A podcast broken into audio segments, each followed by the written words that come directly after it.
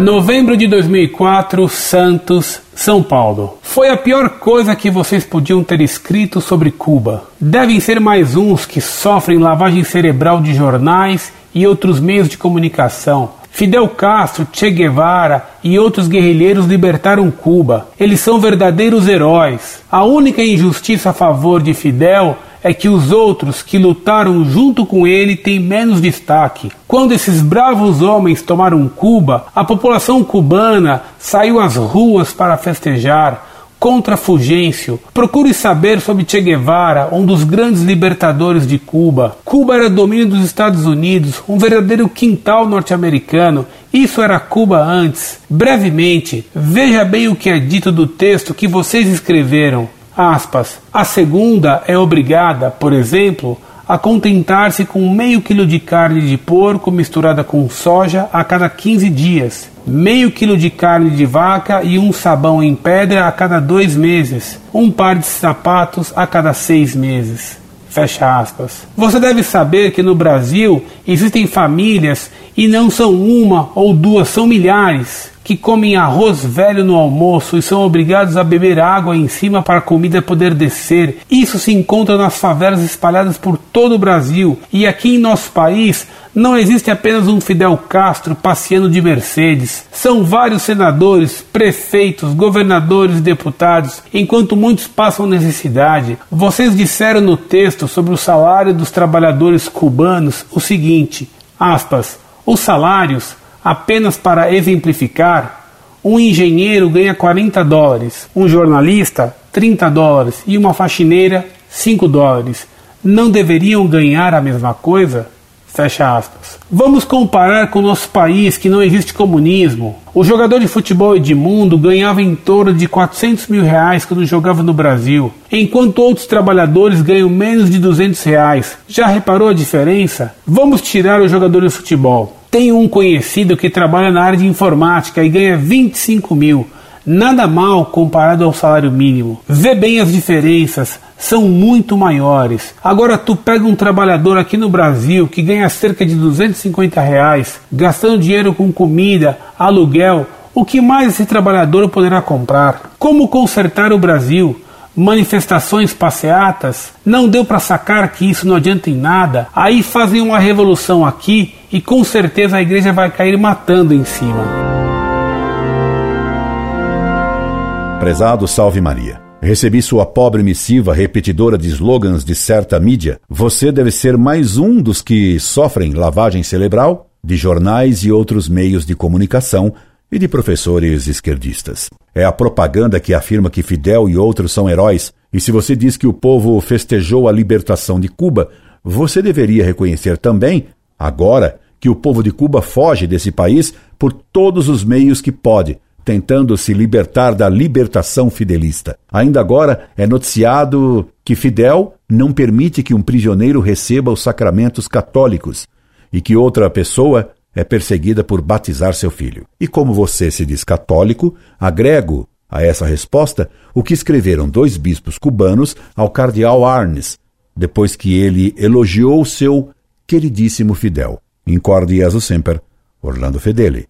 Carta aberta ao cardeal Paulo Evaristo Arnes, 9 de maio de 1989.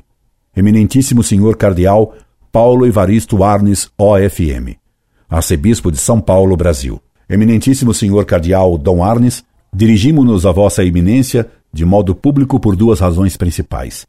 Em primeiro lugar, porque o motivo que nos impede a escrever esta carta é de natureza pública, tendo sido tornado público pela imprensa nacional e internacional, e em segundo lugar, porque, tendo escrito antes a vossa eminência, de modo particular, depois de ter esperado um razoável espaço de tempo, não recebemos resposta alguma. Nossas cartas precedentes à Vossa Eminência foram datadas de 16 de janeiro, Monsenhor Bosa Masvidal, e 27 de fevereiro, Monsenhor Roman e Monsenhor San Pedro, do corrente ano. O objetivo desta carta é a sua mensagem natalícia ao Senhor Castro, ditador vitalício de Cuba, por ocasião do trigésimo aniversário da tomada de poder por ele. Não vamos repetir tudo quanto lhe dissemos em nossa correspondência privada, mesmo se nos permitirmos fazer um resumo dos pontos principais que nela trocamos. Dizíamos a Vossa Eminência que seria muito longo expor completamente a situação do país quanto à discriminação, a falta de liberdade religiosa e assim por diante, indicávamos o caráter discutível das conquistas e dos resultados obtidos, porque, de um lado, eram alcançados a um preço moral e espiritual por demais elevado, e de outro lado, porque são muito relativas. Carta de Monsenhor Bozá Masvidal. Nós lhe recordamos também que Cuba, desde há 30 anos atrás até agora, sofre sob uma ditadura militar cruel e repressiva, em um Estado policial que viola e suprime continuamente e institucionalmente os direitos fundamentais da pessoa humana. E entre outras provas desta situação, recordávamos as aventuras militares do castrismo, que custaram milhões de dólares ao povo cubano e milhares de vítimas à sua juventude. Na carta de Monsenhor Roman e de Monsenhor San Pedro.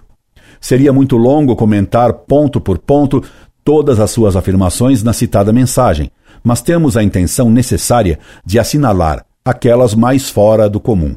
Vossa Eminência considera que, hoje, Cuba pode se sentir orgulhosa por ser em nosso continente, tão empobrecido pelo débito internacional, um exemplo de justiça social.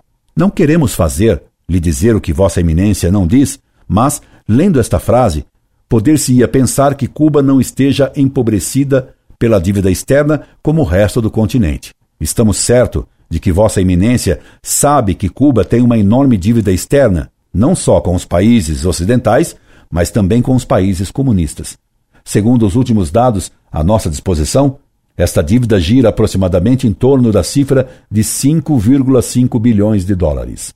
Quanto à justiça social, da qual Vossa Eminência afirma ser Cuba um exemplo em nosso continente, desejamos recordar-lhe um número bastante reduzido de hierarcas do governo goza de todas as comodidades da vida, o povo vai se reduzindo ao nível de sobrevivência.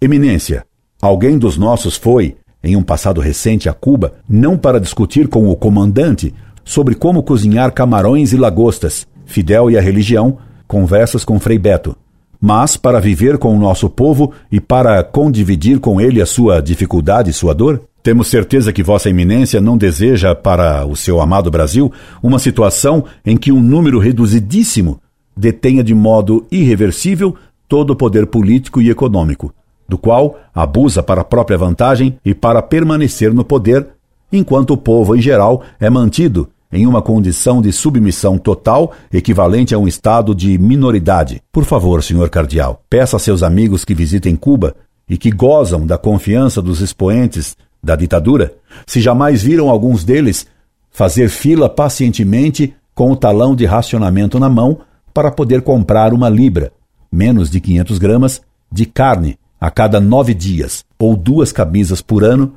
como o resto da população. Vossa Eminência diz depois que a fé cristã descobre nas conquistas da Revolução os sinais do reino de Deus, que se manifesta em nossos corações e nas estruturas que permitem fazer da convivência política uma obra de amor. Não sabemos porquê, mas lendo esta frase, nos vem à mente aquelas outras palavras de Paulo VI, nas quais ele afirma que a Igreja recusa substituir o anúncio do reino com a proclamação das libertações humanas e sustenta que também a sua contribuição para a libertação é incompleta se não se preocupa de anunciar a salvação em Cristo Jesus. Ela não identifica jamais libertação humana e salvação, porque sabe que não basta instaurar a libertação, criar o bem-estar e o desenvolvimento para que venha o reino de Deus.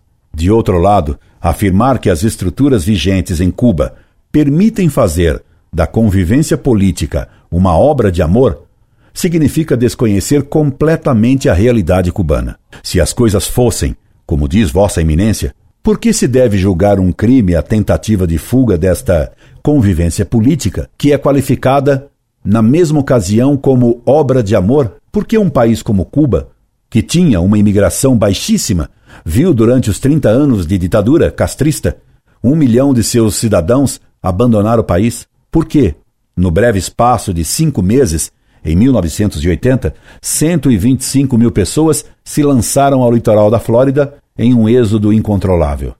Que deveríamos pensar, senhor cardeal, se em cinco meses um milhão e cem mil brasileiros procurassem refúgio no Chile?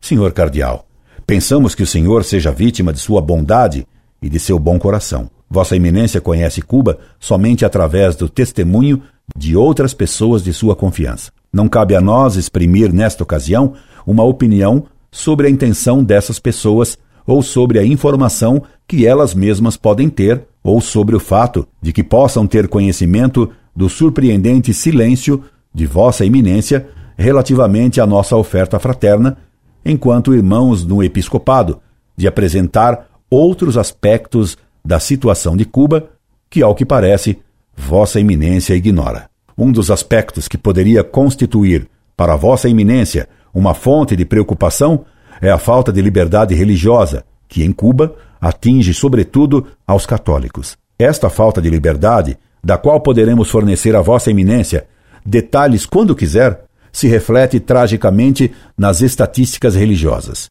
Cuba é o único país entre os do Caribe e provavelmente em geral da América Latina que nos últimos 30 anos viu diminuir em cifras absolutas o número dos católicos, sacerdotes, religiosos e seminaristas, assim como a assistência à missa dominical. A recente polêmica, suscitada por sua mensagem natalícia, é uma prova evidente do quanto estamos dizendo. Vossa Eminência pode responder e fazer todas as suas declarações públicas que julgou oportuno fazer, tanto em sua pátria quanto no exterior. Pelo que sabemos, de sua parte, os bispos de Cuba mantiveram o seu costumeiro silêncio. A imprensa lhe atribuiu a afirmação de que a mensagem, que pretendia ser confidencial e privada, foi tornada pública somente depois que o senhor arcebispo de Havana deu o seu consentimento. Pelo testemunho de pessoas absolutamente fidedignas, consta-nos que esta afirmação não corresponde aos fatos. Eminência, não duvidamos de sua veracidade, mas pensamos que, uma vez mais, o Senhor tenha sido vítima de sua confiança e de sua credulidade, confiando em terceiras pessoas. A propósito da liberdade religiosa, ousamos mais uma vez citar a exortação apostólica Evangelii Nunciandi. Desta justa libertação, ligada à evangelização, que visa obter estruturas que resguardem a liberdade humana, não pode ser separada da segurança de todos os direitos fundamentais do homem, entre os quais a liberdade religiosa ocupa um lugar de primeira importância. Evangelho Enunciandi, número 39. Queremos concluir reiterando o desejo que exprimimos em nossa correspondência privada. Queira Deus que o seu país não deva jamais passar através da experiência que nós estamos atravessando. Senhor Cardeal, paz e bem. Monsenhor Eduardo Bosa Masvidal, Vescovo a Los Teques, Monsenhor Augustin Roman, Vescovo Auxiliare de Miami, e Monsenhor Henrique San Pedro, SJ, Vescovo Auxiliare de Galveston, Houston.